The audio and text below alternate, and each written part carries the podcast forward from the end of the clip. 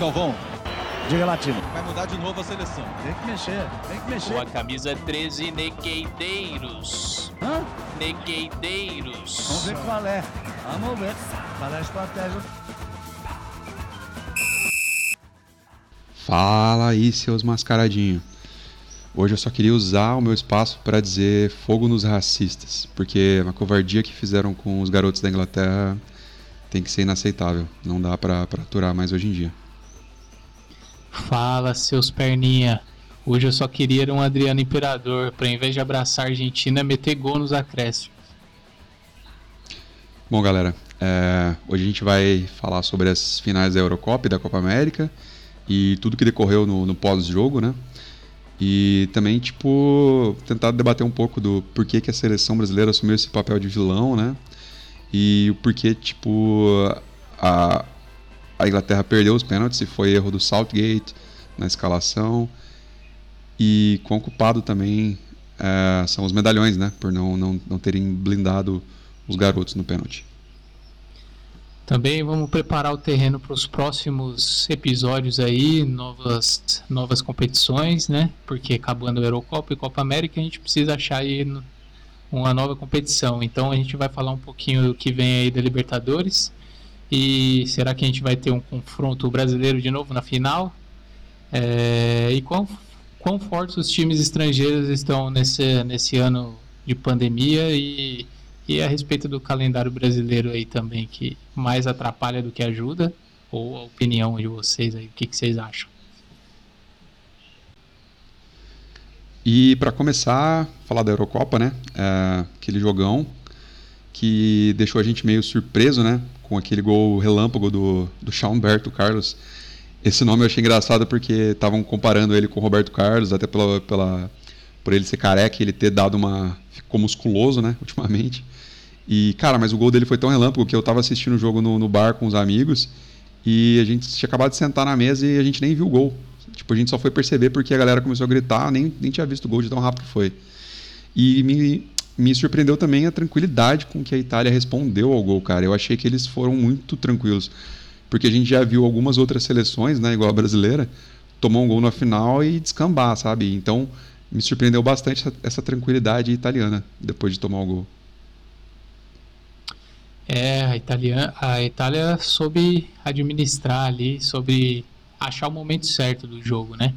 Eu gostei também da, da Inglaterra, soube jogar bem defensivamente, teve um controle mental ali da, da defensivo, soube é, na hora que foi para atacar, soube atacar, apesar de não ter subido muito, eu achei depois do gol, mas soube atacar com Kane ali chamando a responsa para armar o jogo. É, eu achei que ele jogou muito bem senti um pouco da, da falta dele na área, uma presença diária, mas como a gente já destacou no, nos episódios anteriores, falta esse cara, esse 10. Então o Kane, pela habilidade que ele tem, ele acaba chamando a responsabilidade. E eu acho que ele jogou muito bem. Ele abriu o, o jogo, o gol. E foi ele que abriu a bola para o lateral direito, né? E em algum, alguns momentos ele, ele conseguiu construir boas jogadas, dar bons passes ali na, em certos momentos. Eu achei que o Kenny jogou muito bem. E eu acho que a própria, a própria Inglaterra se assustou com a velocidade do gol também, né, cara? Eu acho que de tão rápido eles meio que deram uma recuada depois do gol e falaram assim: ó, agora acabou, vamos ficar aqui, vamos segurar esse resultado. Nesse aspecto, eu acho que os, o gol tanto da Euro quanto da Copa América também foi muito tipo de surpresa, né? É, foi bem engraçado isso nos dois jogos. E eu achei engraçado também que uma, no Twitter uma galera estava comentando que o gol de, de empate da Itália parecia uma obra de arte quando você pegava o, o exato frame assim em que, em que, em que o é, em, em, em, que, eles colocaram a bola para dentro, né? Porque você olha assim, tá tipo os zagueiros da Inglaterra tudo tipo se jogando assim, caído no chão e os caras da Itália tipo parecendo tipo guerreiro brigando assim, foi muito muito engraçado. E, e cara, aí os caras da Itália de novo, né, cara? Os caras exalando confiança é, eu achei bizarro o modo como eles estavam tão tranquilos assim no, no, jogo como um todo, né? E sempre confiante de que a gente vai, a gente vai, a gente vai. E eu achei isso bem, bem, bem, bem bacana, assim, sabe? Até quando tipo empataram de novo e foram pros pênaltis, cara, você via de novo que os caras estavam confiantes de que, mano, ali a gente resolve. Entendeu? E também, cara, com com o Doraruma no gol, velho, pegando o que ele tá pegando, absurdo, né? E ainda, tipo, com todo esse ambiente de pressão, o Southgate vai em escala, tipo, garoto para cobrar o pênalti, cara, sabe? E o Saka, por exemplo, tem só 19 anos, velho. Tipo, acho que é muita responsa na cabeça de um cara, sabe? E aí você vê até depois no Twitter uma galera que começou a cobrar o, o, Grealish e outros jogadores, e eles falam lá que eles, na verdade, pediram para bater, mas quem decide é o técnico, né? E o Southgate foi lá e colocou os moleques. E você vê até numas gra nas gravações que eles realmente pedindo pro Southgate para bater, sabe? Então, para mim ali o erro foi totalmente do Southgate. Acho que ele deveria ter poupado os, os, os jovens e deixado uns caras mais cascudo bater, sabe? Até para caso acontecesse o que aconteceu deles errarem, os caras terem mais mais bagagem para suportar o que ia vir depois, entendeu? Com certeza, concordo com você.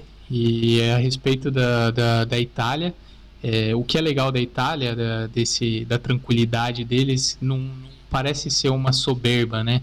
É, não é aquele time que fala assim, eu vou empatar a qualquer momento. Não, eles sabem achar o momento, eles tomaram conta do jogo, tomaram conta da posse de bola. Você via que eles estavam tranquilos. Eu senti um pouco, de novo, eu achei assim, a Itália jogou com um a menos, porque o Immobile não fez nada de novo. Foi substituído no segundo tempo, se eu não me engano. É... Mas a Itália soube, soube achar o momento certo ali. Jogou muito bem.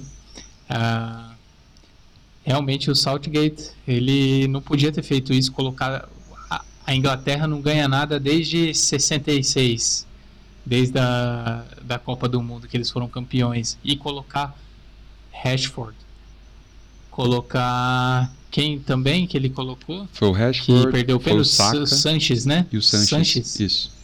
O Sanches também entrou no último minuto, Sanches e Rashford, no último minuto da prorrogação, só para bater o pênalti. Cara, o cara tá frio, o cara não tá com a mente ali totalmente no jogo, não tá concentrado. É, é evidente, o cara sente a pressão, é novo. É, não tem como. Cara, não sei que o cara tava e assim, pensando. né? Se fosse só o Rashford e o Saka, eu até perdoava, porque os caras eles têm uma, uma certa casca, porque eles jogam em time grande, são titulares em time grande. Agora o Saka, velho, ele tem só 19 anos, cara. O cara acabou de, de subir pro profissional quase, sabe? Então é no Saka mesmo que eu fiquei muito muito irritado assim com ele. É, e, e assim, a gente não é jogador para saber, mas é, mesmo ele colocou o Rashford e o Sanches para bater o pênalti, pô, que, por que, que não colocou no segundo tempo, então, da prorrogação, no primeiro tempo da prorrogação, para colocar os caras na, pilhados no jogo ali, para os caras entenderem a. Lógico que os caras sabem da grandeza do jogo, mas eles não sentiram na pele ali, eles entraram frios para bater o pênalti e deu no que deu. A gente viu o estádio lotado de inglês, é, aquela pressão para ganhar um título e mais uma vez podemos ter aí uma uma geração muito boa da Inglaterra marcada por não, não ganhar nada, né? Coitado do Kane, né, cara? O Kane nunca levantou uma taça na vida dele, velho. Sabe o que é isso? O cara tem quase 30 anos nas costas e nunca ganhou um título, velho. É, agora ele tem que sair mesmo para novos ares e tomara que ele escolha um time realmente que vá brigar por algum título. Bizarro, né? é, é bizarro. Eu estava vendo as estatísticas e que ele é o maior artilheiro da, da, da, Premier League. Sim. E maior artilheiro do Tottenham sem nenhum título. Uhum. E também falando um pouco da, da, da Itália, né? O Jorginho, brasileiro, podendo definir assim como foi contra a Espanha, mas acabou perdendo o pênalti. E depois a gente viu o Saka perdendo perdendo a cobrança dele e a alegria do Kelini levantando a taça, hein? Parecia um menino ganhando um chocolate pela primeira vez. É, comemoraram demais, né, velho? Demais. E foi Porque... assim, tanto eles comemoraram quanto na Argentina comemorou pra caramba também no final, né? Sim, com certeza. É porque a, o jejum da Itália não é tão grande igual o da Argentina, mas a, a Itália teve que passar por um processo de reformulação aí e acabou tendo retorno muito rápido, né? Sim. Se você for ver, eles não foram para a Copa em 2018 e em apenas três anos, quatro anos aí, uhum. os caras já conseguem conquistar um título, né? Então é, é, é um feito bem, bem histórico para a seleção. Uhum. Continuando ainda na a Euro, saiu aí o time do, do torneio. É, a gente pode ver o, o Donnarumma no gol, incontestável. Ele como melhor goleiro e como melhor jogador, eu acho, dessa Euro. É, temos o Walker, a defesa aí composta pelo Walker, Bonucci, Maguire e Spinazzola.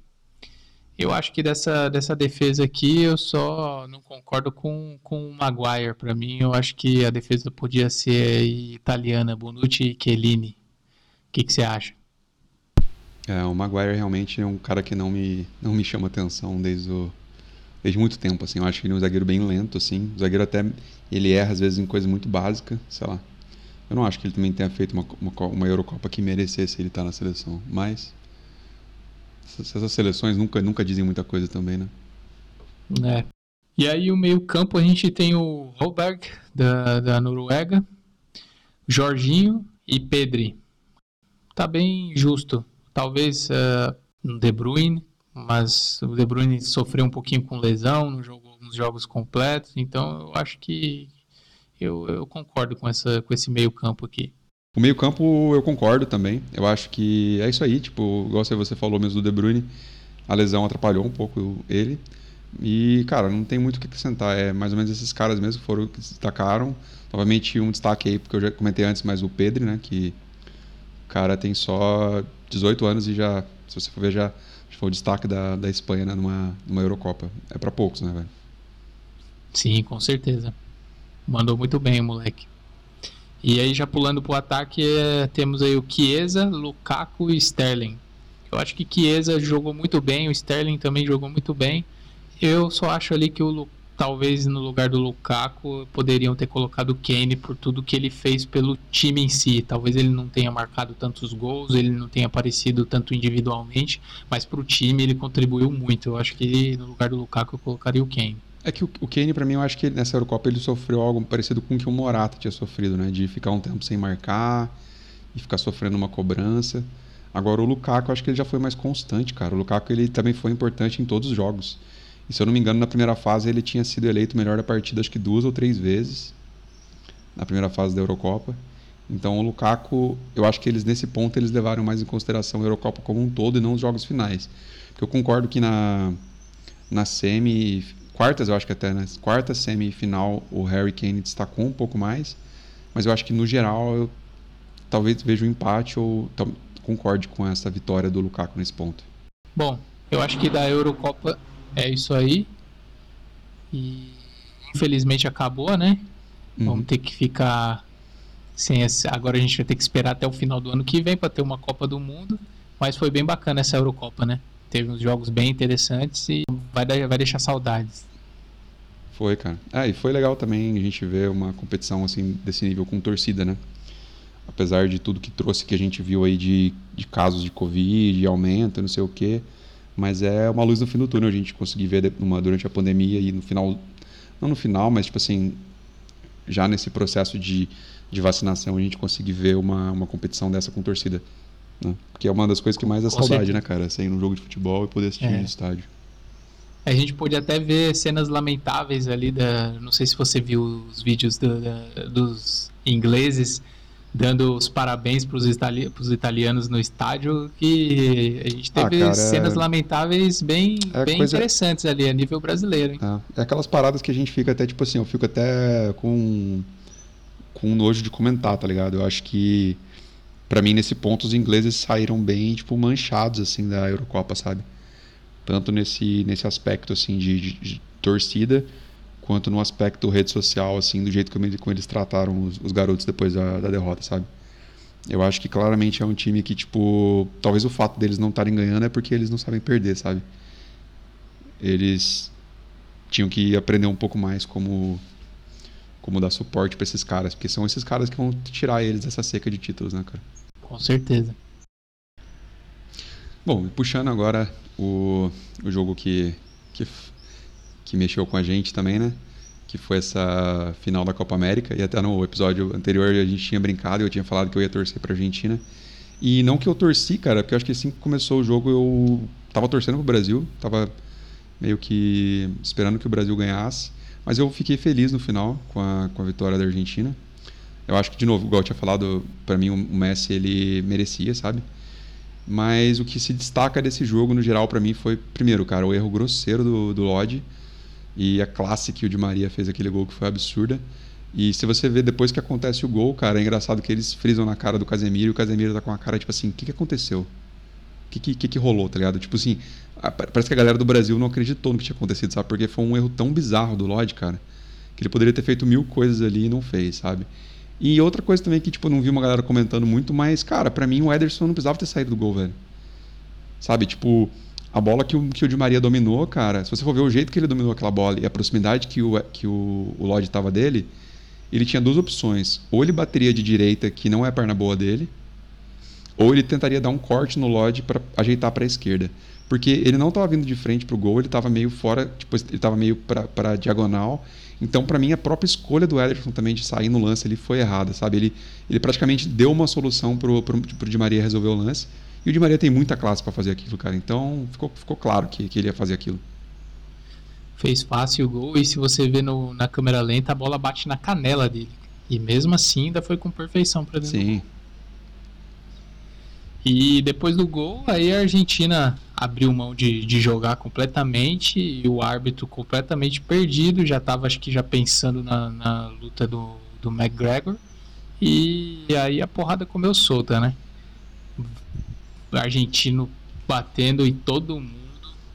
Eu achei um absurdo a Argentina jogar desse jeito. Eu achei que não mereceu nem um pouquinho ser campeã, porque se fechou completamente e só bateu.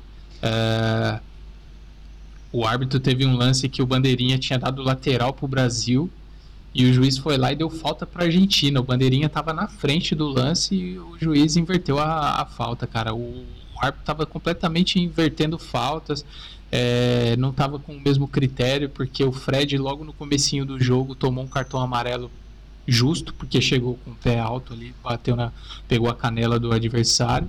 E aí, logo dois minutos depois, o Paquetá tomou uma entrada do mesmo jeito que rasgou até a meia dele e o juiz não deu nada para o argentino. Então, eu acho que, que foi brincadeira o que o juiz fez. E se tivesse torcida, esse juiz não saía do estádio, não. Ah, eu achei que. Cara, tipo, não sei se você lembra, mas aquela Copa América famosa do, do gol do Adriano no final foi um cenário praticamente igual, né, cara? Era a Argentina na frente a Argentina fazendo cera pra um caralho. E o, e o Tevez estava em campo, né? Era o Tevez fazendo cera no ataque, fazendo graça, segurando a bola, indo na bandeirinha e fazendo aquela, aquela, todo aquele cenáriozinho típico argentino. E aí o Brasil pegou, fez o gol, empatou. Então acho que até certo ponto eles foram bem, tipo, covardes e burros, né? De usar a mesma tática. Porque, tipo, cara, se você tá jogando contra um Brasil que, e, e consegue achar um gol daqueles a sua melhor tática, cara, é jogar, se armar e jogar no contra-ataque, porque você sabe que o Brasil vai vir para frente. Agora você não precisa bater, cara. Eu acho que bater foi tipo totalmente bizarro, velho. E claramente caçando o Neymar, né, cara? Porque o Neymar, se você for ver, tipo, de novo ele desequilibrou. O Neymar, cara, dentro das quatro linhas, para mim, tipo, ele continua sendo um craque, assim, sabe? Um dos melhores que a gente tem na atualidade no futebol mundial, assim, sabe? para mim, dentro de campo, ele é no nível Messi e Cristiano Ronaldo, facilmente. E eu acho que até Messi e Cristiano Ronaldo, do jeito que eles estão hoje, o Neymar está um degrau acima deles já, sabe? Até pela idade, né? Porque os caras já estão quase aposentando. Mas, cara, o Neymar dentro de campo, ele desequilibra demais, velho. Se você ver, se você for ver hoje, essa final foi de novo isso. Só que ele, se esbarra, ele esbarra nos companheiros, né, cara? Ele não tem ainda companheiros que pensem no mesmo, mesma velocidade, no mesmo nível que ele pensa, sabe? Então ele está sempre esbarrando em, em, não ter com quem tabelar com ele, sabe? Coisa que, coisa que ele sempre precisou, sabe? no Santos. Ele sempre teve tipo o Ganso ali, que apesar de ser um cara muito lento, mas é um cara que pensa muito rápido e consegue fazer essa tabela, consegue fazer essa achada de bola. Então eu acho que faltou muito isso, falta para o Brasil ainda. Eu acho que é um diferencial que se o Brasil depender só do Neymar, ele não vai para frente. E outro ponto também foi o Messi, né, cara, que ganhou esse título e nem entrou em campo na final, velho. O Messi não fez nada e no único lance que ele tinha de, de tipo, cravar a faca no Brasil, ele perdeu um gol bizarro que ele tipo assim, o cara trupicou na bola. Eu nunca vi o Messi tropeçar na bola antes na minha vida. E ele tipo deu um drible meio desconcertado no Ederson e capotou, cara, tipo, escorregou lá e sei lá. Ele dormiu completamente. Você vê que acho que ele já estava pensando levantando a taça, porque foi o único contra-ataque que a Argentina fez depois do gol. E ele ainda foi o que você falou, ele teve a chance de matar o Brasil ali e fez aquela cagada. Ia, Agora, ser, sobre o... ia ser a segunda assistência do Depol, né, cara? Que, convenhamos, eu acho que é o único da Argentina ali que chamou muito minha atenção, assim, velho. Joga muita bola, porque deu um lançamento bizarro pro, pro Di Maria e deu esse passe açucarado pro Messi no gol que ele perdeu. É, na real, para mim, a Argentina, eu não consegui, eu tava tão irritado com o time, com o jeito que a Argentina tava jogando, que eu não consegui nem prestar atenção em quem tava jogando bem, quem não tava. Mas a respeito do que você falou com o Neymar, uma coisa que eu observei também nesse jogo, não sei se você percebeu também, eu, eu gostei bastante da atitude dele quando ele tomava falta, quando ele tomava porrada. Ele parou com essas caidinhas, com esses gritinhos de ficar rolando. Você via que ele Teve um lance no, logo no final do jogo que o argentino pendurou nas costas dele tentando parar a jogada e ele continuou jogando, ele continuou indo para cima. Então acho que essa infantilidade que até virou meme em 2014, 2018, ele ficar caindo e rolando no chão, acho que ele tá amadurecendo e eu acho que pro ano que vem ele vai vir outro, outro jogador aí para jogar a Copa com o Brasil. Hein? Só falta o que você falou, alguém para jogar do lado dele. É, cara, e tipo assim, eu, não, eu posso até estar errado, mas, cara, por exemplo, quando acabou o jogo, para mim, cara, aquela, aquele choro dele lá foi muito ensaiado, sabe, cara?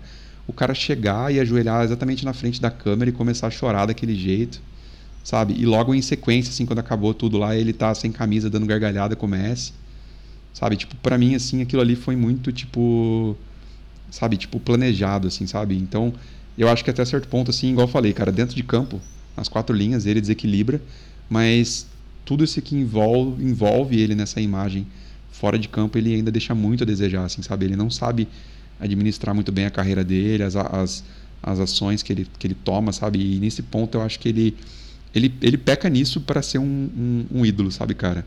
Acho que se ele fosse um cara, tipo, com a postura igual do, igual do Messi ou igual até do Cristiano Ronaldo, ele, cara, ele teria tudo para ser, tipo, um ídolo gigantesco no Brasil, sabe, cara? É, eu vejo bastante repórter que conhece o Neymar, o pessoal do ramo do futebol que conhece o Neymar fala que é, que muito do que a gente pensa do Neymar também foi a, a mídia que criou, né? Que eles falam que se você conhece o Neymar, o Neymar é completamente diferente de tudo aquilo que a mídia vende, né? Então eu acho que para ele também é um pouco difícil dele conseguir lutar com o que já criaram dele, o monstro que criaram, né? Já tá na, na mente dos brasileiros odiar o Neymar mais do que gostar. Então eu acho que a gente às vezes, às vezes, poderia pode ser que aquele choro dele era verdadeiro mas por conta do que a gente já já tem o preconceito sobre ele acaba achando que é ensaiado e tudo mais. Então infelizmente eu acho que ele sofre muito também dessa dessa imagem que criaram dele. Talvez o ano que vem se ele levantar a taça pra gente mude um pouquinho isso aí. Ah cara eu, eu não sei se é muito mídia não cara porque ele ele chama muita atenção ele tem muita repercussão de mídia assim mas eu vejo muita escolha errada nas coisas que ele faz, sabe? Eu acho que se, se ele tem essa, essa má fama e esse monstro criado aí, é muito por conta do que ele, do que ele faz fora das quatro linhas, sabe? Então acho que culpar a mídia agora é muito fácil. É lógico que assim, a gente até comenta, né? Que tipo, se existisse esse, esse nível de, de mídia e de repercussão em tudo que a gente faz hoje em dia, em outras épocas, com outros jogadores brasileiros, muito jogador teria, teria acabado a carreira. Edmundo não teria jogado o que jogou porque ele teria sido destruído pela mídia se ele fez, fizesse o que ele hoje em dia o que ele fez naquela época. O próprio Romário, esses caras tudo eles tinham saídinhas escondidas, eles faziam uma porrada de coisa por baixo dos panos e ninguém pegava, porque naquela época não era tão coberto assim, né? Mas eu só acho que assim, cara, a gente tem outros exemplos de jogadores que conseguiram mesmo nessa época, tipo, se blindar, sabe? E focar numa carreira para tipo virar um exemplo para alguém, sabe? E eu acho que o Neymar não faz isso, cara. É. E, e olhando pro. Vamos dizer assim, para dentro de campo, como que o cara vai se destacar também com porra de Vinícius Júnior, né? Pô, eu não sei o que, que o Vinícius Júnior tá fazendo lá, o cara não consegue dominar uma bola. Ah, cara, mas co colocar o Vinícius Júnior naquela hora eu acho que foi até certo. O problema é começar com cebolinha, velho. Sabe? Sabe? Tipo, me começa, com, começa ali com, com Everton Ribeiro, ou sei lá, até improvisa um Gabigol ali, mas, cara, Everton Cebolinha, velho. O cara não tem panca enf- enfrentar uma Argentina no final, velho. É, eu acho que tá faltando um, um cara ali. A gente falou isso na, na última, no último episódio. Falta um cara com. Não o mesmo nível do Neymar, que é um pouco difícil, mas um cara que desequilibre ali, que chame um pouco a responsabilidade para dividir, dividir um pouco o jogo com o Neymar, porque pelo menos no jogo contra a Argentina o Richarlison não fez isso, o Firmino Então, não fez cara, isso, um cara, fez. um cara que se deu muito bem nessa seleção aí, justamente por conta disso, foi o Paquetá, né, cara? O Paquetá, eu acho que ele é um cara um pouco diferenciado, sabe? Você vê que ele tem essa, essa, esse pensamento à frente, sabe? Muito parecido com, com o que o Ganso fazia com o Neymar na época de Santos, sabe? É que eu ainda acho que, tipo assim, o, o, o Paquetá, ele ainda não tá numa confiança de seleção brasileira no mesmo nível do Neymar, sabe? Mas ele, ele não chama tanta responsa, assim. Mas se você for ver, tipo, ele melhorou a seleção depois que ele entrou, justamente por causa disso. Pelo modo como ele consegue enxergar as jogadas parecido com o que o Neymar faz, entendeu? É, talvez é, ele, ele oscilou um pouquinho até no próprio jogo da Argentina. Eu acho que ele, não jogou bem, mas é, é um jogador que está crescendo, né? É. Foi pro, Olim, foi pro Lyon agora, teve uma, teve uma temporada boa.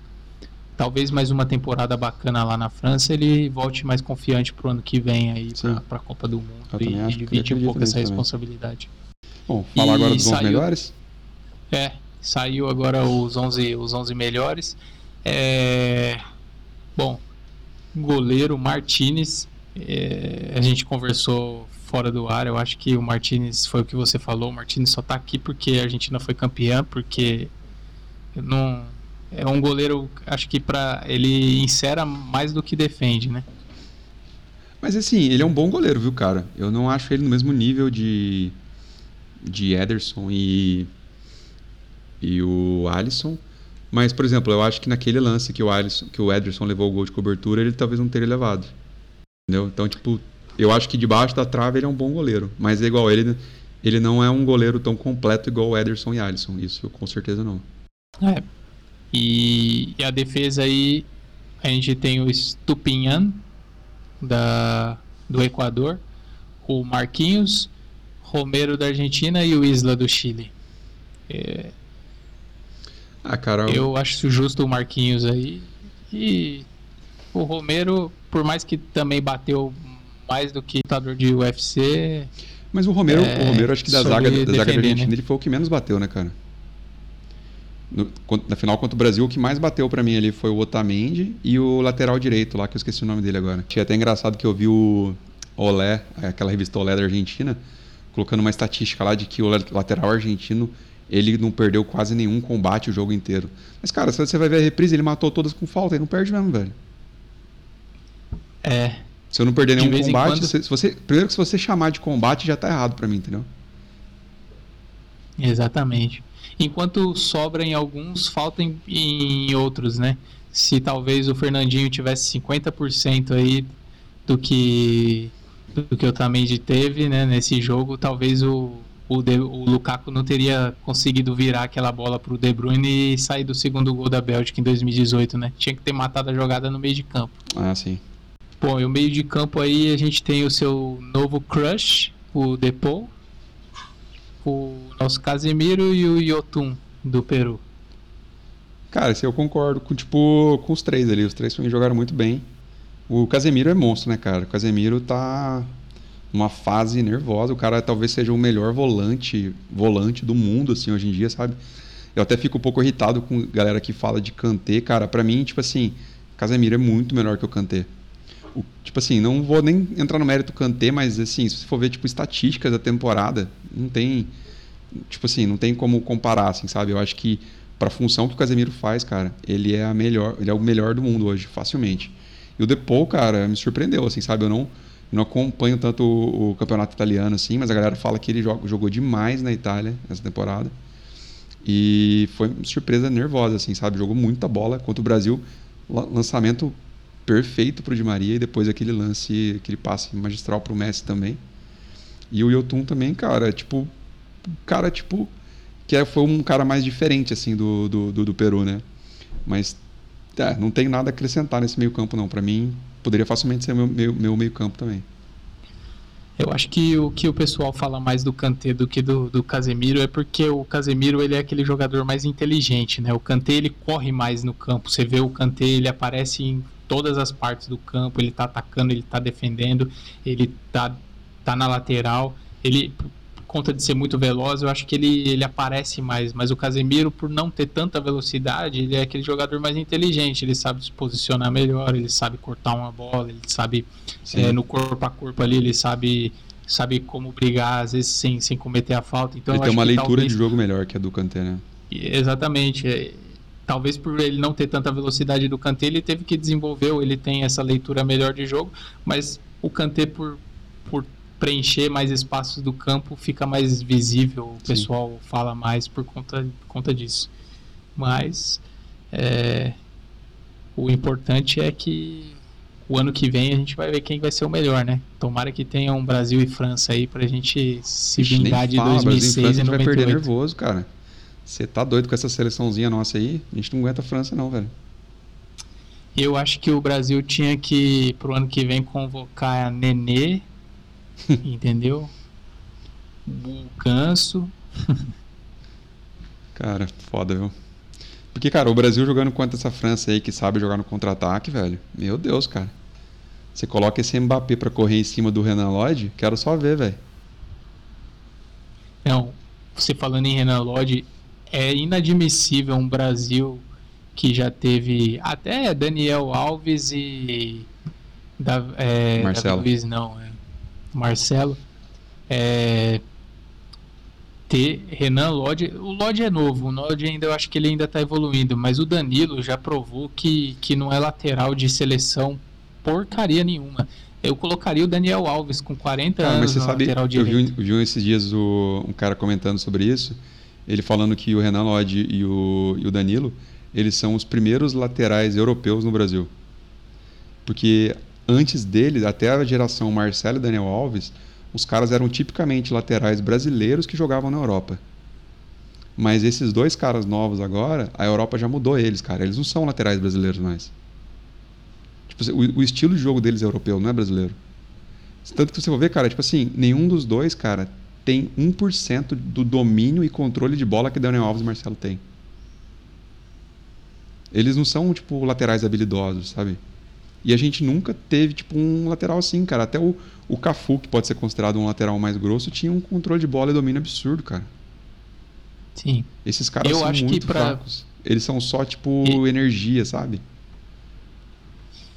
Eu, se eu sou o Tite, pelo menos a lateral direita ali, eu entrava com o Militão. O Militão, às vezes, quando precisa jogar de lateral direita, ele joga bem, ele tem a parte defensiva boa, talvez ele não sobe tanto, mas. Cara, ou, é, ou você, ou você sai.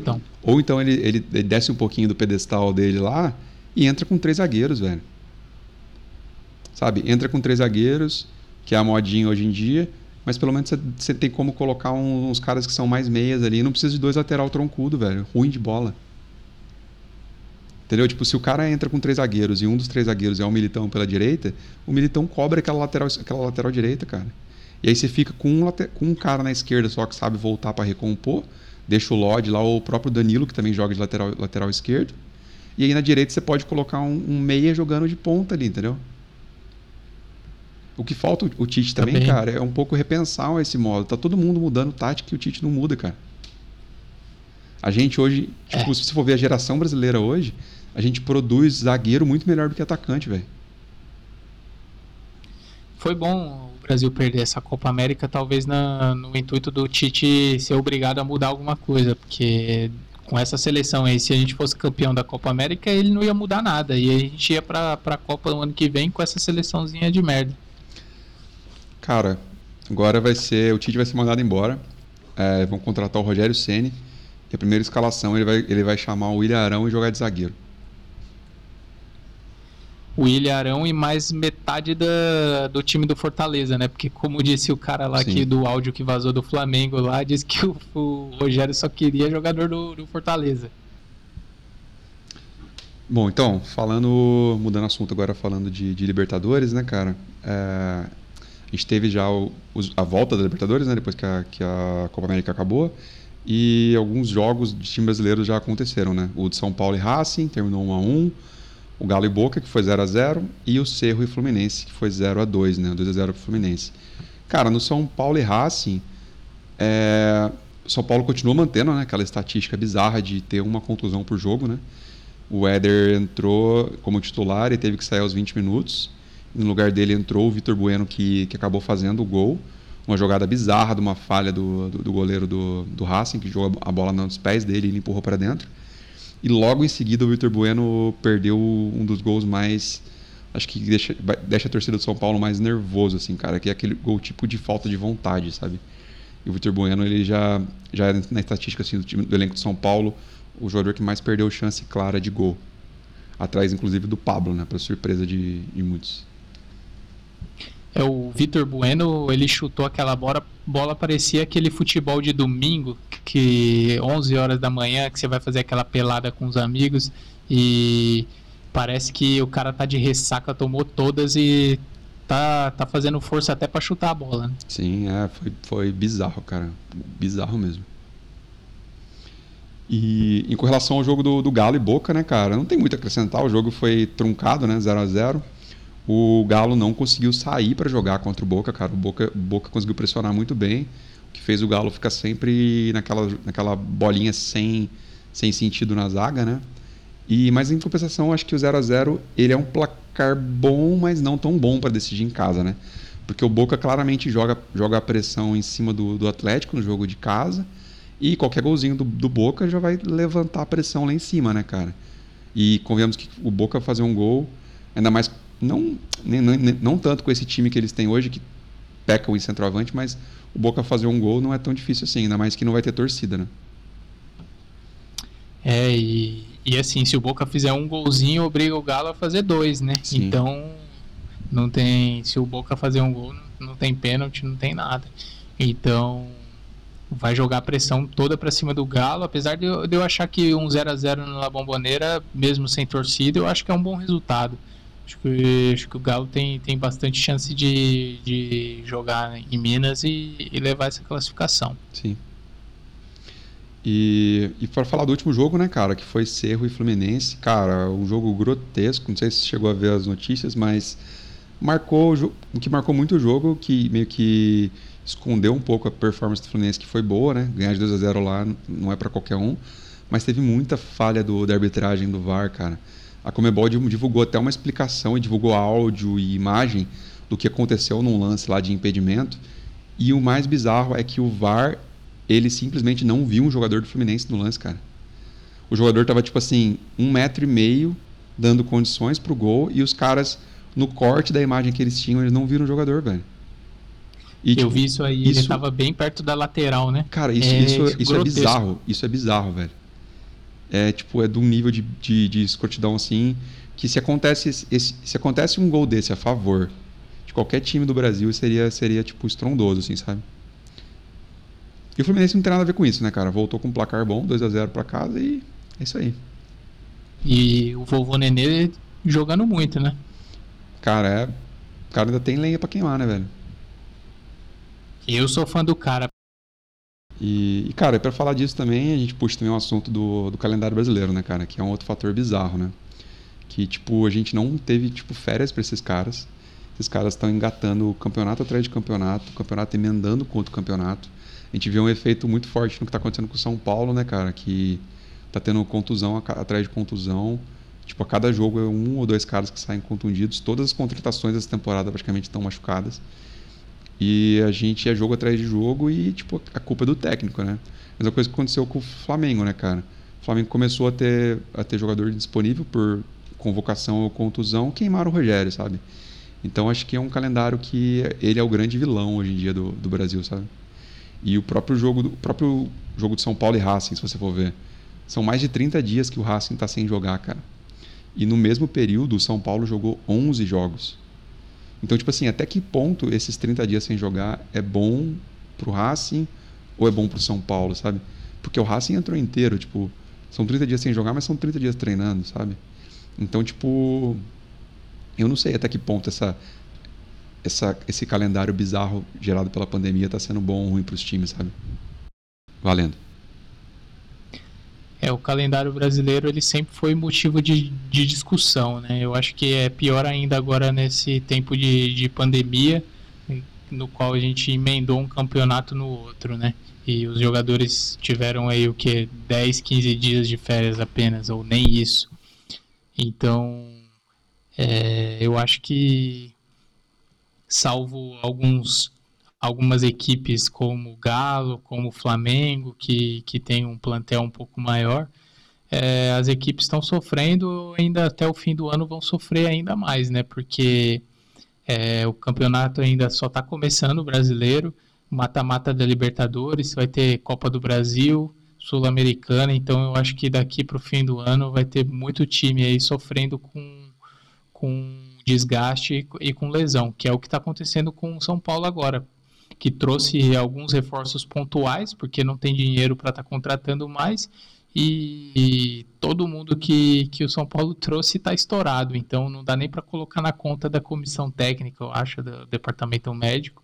Eu acho que isso aí é um desgaste acumulado do, do ano passado e desse ano que, que os jogadores não tiveram um, um período de férias um pouquinho mais longo. É, concordo, cara. Acho que nesse ponto, tipo, os caras tinham que parar um pouco com essa ganância de, de dinheiro, dinheiro, dinheiro e pensar um pouco mais em. tipo assim, cara, não, não digo nem na saúde dos jogadores, mas sabe, tipo, cara, num, num calendário que não fosse tão desumano, né, cara? Com tudo, assim, sabe? E aí você vê, ao mesmo tempo, a galera começando a discussão de, tipo, voltar público no Brasil, sabe? O Flamengo tá com essa ideia aí de, de voltar a ter público mandando o jogo em Brasília contra o Defesa e Justiça. Então, cara, é é, infelizmente é uma sociedade bizarra que a gente vive que, que só pensa em grana, sabe? Eu acho que esse é o grande ponto. Ninguém quer dar o braço a torcer, ninguém quer fazer nada em, em prol de, de, de algo que seja humanamente correto, tá ligado? E é isso, cara. Não tem muito o que falar, não. Mas eu acho que é isso, né? Fechou, né, o, bro, o episódio por hoje? Fechamos e agora é, o próximo episódio a gente vai continuar aí com Libertadores, né? Acho que, que vai ser um, um papo bacana, futebol brasileiro. E quem sabe o próximo episódio aí a gente vai estar tá gravando é, juntos, né? Em loco. Isso, ou, ou também fazer um. falar da, da, do, no limite, né, cara? No limite chegou na parte final aí, é um negócio interessante também, que muita gente está acompanhando, ou não. Vamos ver. É. Vamos ver qual que vai ser a eu, escolha. Eu, eu só não tô assistindo no limite porque eu gosto do Zeca Camargo. Sinto falta dele. Cara, então você tem que escutar, assistir o Flow Podcast, porque ele participou essa última semana aí no Flow. Tá, foi legal, foi legal a entrevista dele, viu, cara? Bacana. É isso aí. Fechou um então. Um abraço e um beijo no coração de todos os amiguinhos. Falou.